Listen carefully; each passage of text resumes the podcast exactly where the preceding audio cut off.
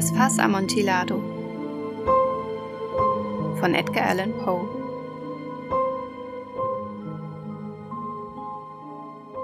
Alle die tausend kränkenden Reden Fortunatus ertrug ich so gut ich konnte. Als er aber Beleidigungen und Beschimpfungen wagte, schwor ich ihm Rache.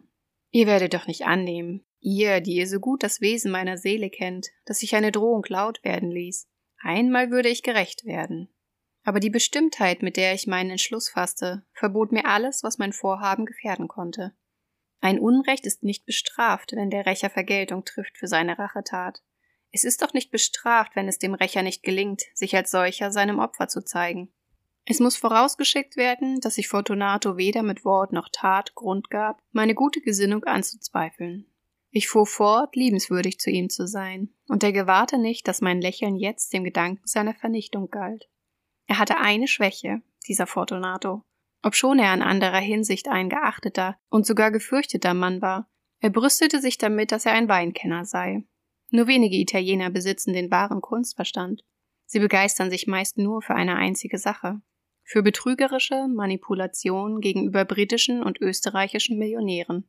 In der Beurteilung von Bildern und Edelsteinen war Fortunato gleich seinen Landsleuten ein unwissender Prahlhans, in Bezug auf alte Weine aber hatte er ein ehrliches und sicheres Urteil.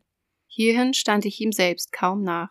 Ich kannte den italienischen Wein gut und kaufte viel, so oft sich mir günstige Gelegenheit bot.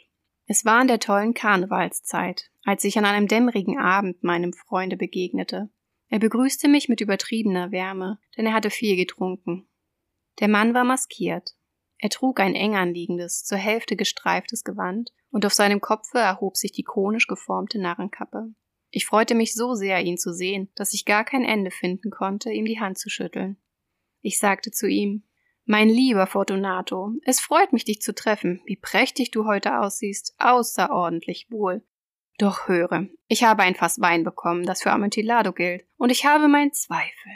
Wie? sagte er. Amontillado? Ein Fass unmöglich und mitten im Karneval? Ich habe meine Zweifel, erwiderte ich. Und ich war töricht genug, den vollen Amontillado-Preis zu zahlen, ohne dich erst zu Rate zu fragen. Du warst nicht zu finden, und ich fürchtete, durch eine Verzögerung den ganzen Handel zu verlieren. Amontillado? Ich habe meine Zweifel. Da du beschäftigt bist, werde ich Lucchesi aufsuchen. Wenn einer ein kritisches Urteil hat, ist er es. Er wird mir sagen, Lucchesi kann Amontillado nicht von Sherry unterscheiden, rief er. Und doch behaupten so ein paar Narren, dass sein Weinverstand dem deinigen gleichkomme. Komm, lass uns gehen. Wohin? In deine Kellereien? Nein, mein Freund, ich will nicht deine Gutmütigkeit ausnutzen. Ich sehe, du bist beschäftigt. Ich bin nicht beschäftigt. Komm. Lieber Freund, nein, es ist ja nicht nur das, dass du etwas anderes vorhattest. Du bist ernstlich erkältet. Die Kellergewölbe sind unerträglich feucht. Sie haben eine Salpeterkruste angesetzt. Lass uns trotzdem gehen. Die Erkältung ist nicht der Rede wert. Amontillado, man hat dich betrogen, und Lucchesi, der kann Sherry von Amontillado nicht unterscheiden. Mit diesen Worten hing Fortunato sich in meinen Arm. Ich nahm eine schwarze Seidenmaske vors Gesicht, hüllte mich dicht in meinen Mantel und ließ es geschehen, dass mein Freund mich eilends zu meinem Palazzo geleitete. Die Dienerschaft war nicht zu Hause. Der Karneval hatte sie hinausgelockt. Ich hatte den Leuten gesagt, dass ich nicht vor dem nächsten Morgen heimkommen würde und ihnen streng verboten, sich aus dem Hause zu rühren. Ich wusste, dass dies genügte, damit alle zusammen, sobald ich den Rücken wandte, davonliefen. Ich nahm zwei Fackeln aus den Ringen an der Wand, gab Fortunato eine davon und komplimentierte ihn durch mehrere Zimmereien in den Bogengang, der zu den Gewölben führte. Ich schritt eine lange, gewundene Treppe hinab und bat ihn, mir vorsichtig zu folgen.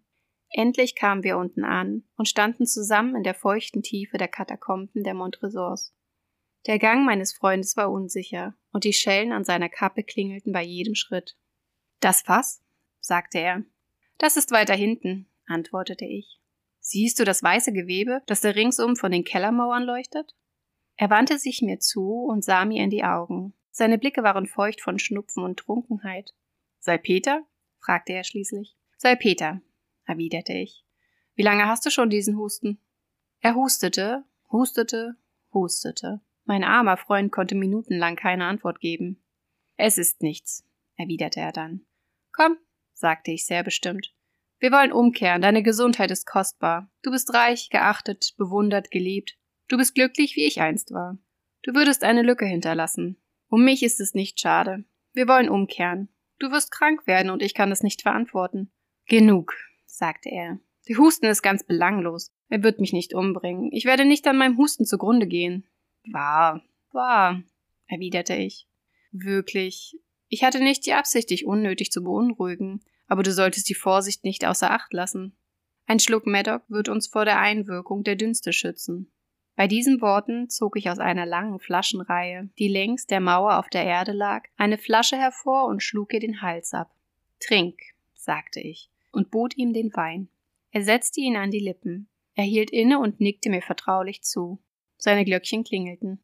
Ich trinke, sagte er, auf die Toten, die hier ruhen, und ich auf dein langes Leben. Er nahm von neuem meinen Arm, und wir gingen weiter. Diese Gewölbe, sagte er, sind weitläufig. Die Montresors, erwiderte ich, waren eine große und zahlreiche Familie. Ich vergaß dein Wappenzeichen. Der Wein flackerte aus seinen Augen, und die Glöckchen klingelten. Auch mir stieg der Maddock zu Kopfe. Wir waren einer ganzen Reihe aufgestapelter Skelette und Fässer vorbei, bis in den entferntesten Teil der Katakomben gelangt. Ich blieb wieder stehen, und diesmal wagte ich es, Fortunato am Arm zu rütteln. Der Salpeter, sagte ich. Sieh, wie es immer mehr wird. Er hängt in den Wölbungen wie Moos. Wir sind unter dem Flussbett. Die Nässe tropft durch die Skelette. Komm, wir wollen umkehren, ehe es zu spät ist. Dein Husten. Nicht der Rede wert, sagte er. Lass uns weitergehen. Vorher aber noch ein Schluck Maddock. Ich schlug einer Flasche de Grave den Hals ab und reichte sie ihm. Er leerte sie mit einem Zug. In seinen Augen flackerte ein wildes Licht. Er lachte und warf die Flasche mit einer seltsamen Bewegung zur Decke, einer Geste, die ich nicht verstand. Ich sah ihn verwundert an. Er wiederholte die absonderliche Geste. Du verstehst nicht? Fragte er. Nicht im geringsten, antwortete ich. Du gehörst nicht zur Bruderschaft. Wie? Du bist kein Maurer. Ja, ja, sagte ich. Du? Unmöglich ein Maurer? Ein Maurer, antwortete ich. Ein Zeichen, sagte er. Hier ist es, erwiderte ich, aus den Falten meines Überwurfs eine Mauerkelle hervorziehen. Du spaßtest, rief er aus und wich von mir zurück. Aber komm weiter zum Amontillado. Gut, also, sagte ich, nahm die Kelle wieder unter den Mantel und bot ihm den Arm. Er lehnte sich schwer darauf. Wir setzten unseren Weg fort. Wir gingen durch mehrere niedere Bogengänge, gingen hinab, hinauf und wieder hinab und betraten nun eine tiefe Gruft, wo die Luft so modrig war, dass unsere Fackeln nicht mehr flammten, sondern nur noch schwelten. Am entlegensten Ende der Gruft kam eine andere, kleinere zum Vorschein. An ihren Wänden waren bis zur Decke hinauf Menschenknochen aufgestapelt gewesen, ähnlich wie in den großen Katakomben von Paris. Drei Seiten dieser innersten Gruftkammer waren noch jetzt so geschmückt. Von der vierten waren die Knochen weggeräumt. Sie lagen auf dem Boden herum und waren an einer Stelle zu einem Haufen aufgetürmt. Inmitten der so bloßgelegten Mauer bemerkten wir noch eine letzte Höhlung, Sie war etwa vier Fuß tief, drei Fuß breit und sechs bis sieben Fuß hoch. Sie schien nicht zu irgendeinem besonderen Zwecke gemacht worden zu sein, sondern bildete lediglich den Zwischenraum zwischen drei der mächtigen Stützpfeiler, die die Deckenwölbung der Katakomben trugen. Ihre Rückwand wurde von einer der massivsten Granitmauern gebildet. Vergeblich hob Fortunato seine trübe Fackel, um in die Tiefe der Höhlung zu spähen. Das schwache Licht gestattete nicht, die Rückwand zu erblicken. Geh weiter, sagte ich. Hier drin ist der Amontillado. Übrigens könnte Lucchesi. Er ist ein Dummkopf, fiel mir mein Freund ins Wort, während er unsicher vorwärts schritt. Ich folgte ihm auf den Fersen. Einen Augenblick später hatte er das Ende der Höhlung erreicht. Verdutzt stand er vor der Mauer, die ihm Halt gebot. Und noch einen Augenblick später hatte ich ihn an den Granit gefesselt. In der Mauer befanden sich auf gleicher Höhe und in zwei Fuß Entfernung voneinander zwei Schließhaken. An einem derselben hing eine kurze Kette, am anderen ein Vorlegeschloss. Ich warf die Kette um Fortunatus Leib und befestigte sie im Schloss. Das Ganze war nur das Werk weniger Sekunden. Er war zu verblüfft, um Widerstand entgegenzusetzen.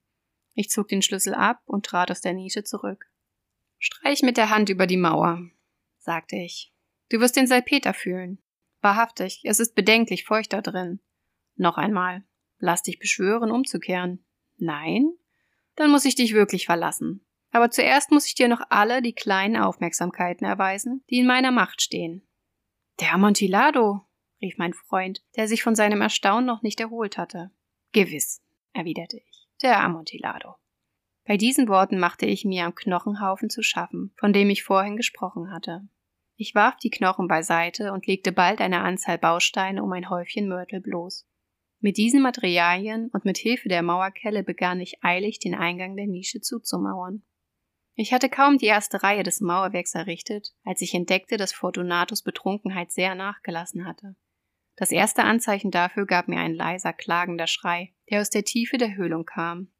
Es war nicht der Schrei eines Betrunkenen. Dann folgte ein langes, eigensinniges Schweigen. Ich mauerte eine zweite Reihe und eine dritte und vierte. Und dann hörte ich das wütende Stoßen und Schwingen an der festgespannten Kette.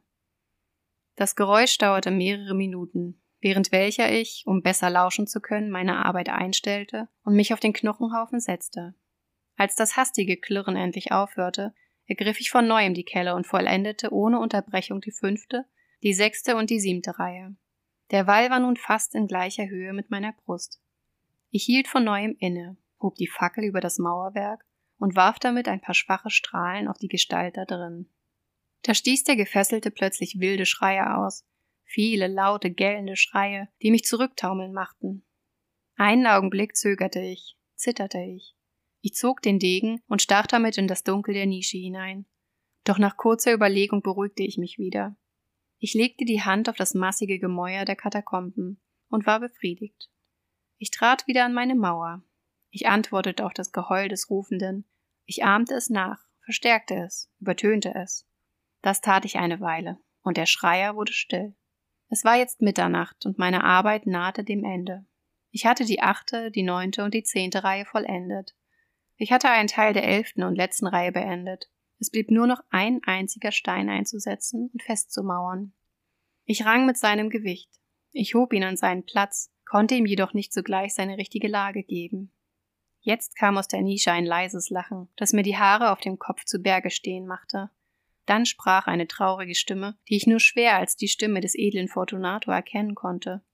Die Stimme sagte Ha ha ha, wahrhaftig ein guter Spaß. Wir werden im Palazzo noch oft darüber lachen.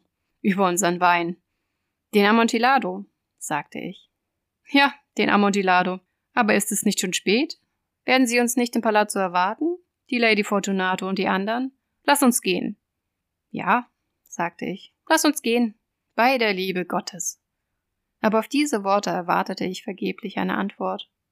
Ich wurde ungeduldig. Ich rief laut Fortunato? Keine Antwort. Ich rief wieder Fortunato. Noch keine Antwort. Ich nahm seine Fackel, stieß sie durch die Öffnung und ließ sie drinnen zu Boden fallen.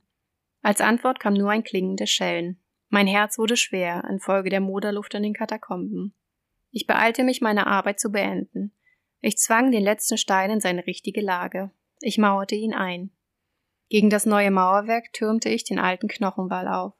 Seit einem halben Jahrhundert hat kein Sterblicher ihn angerührt.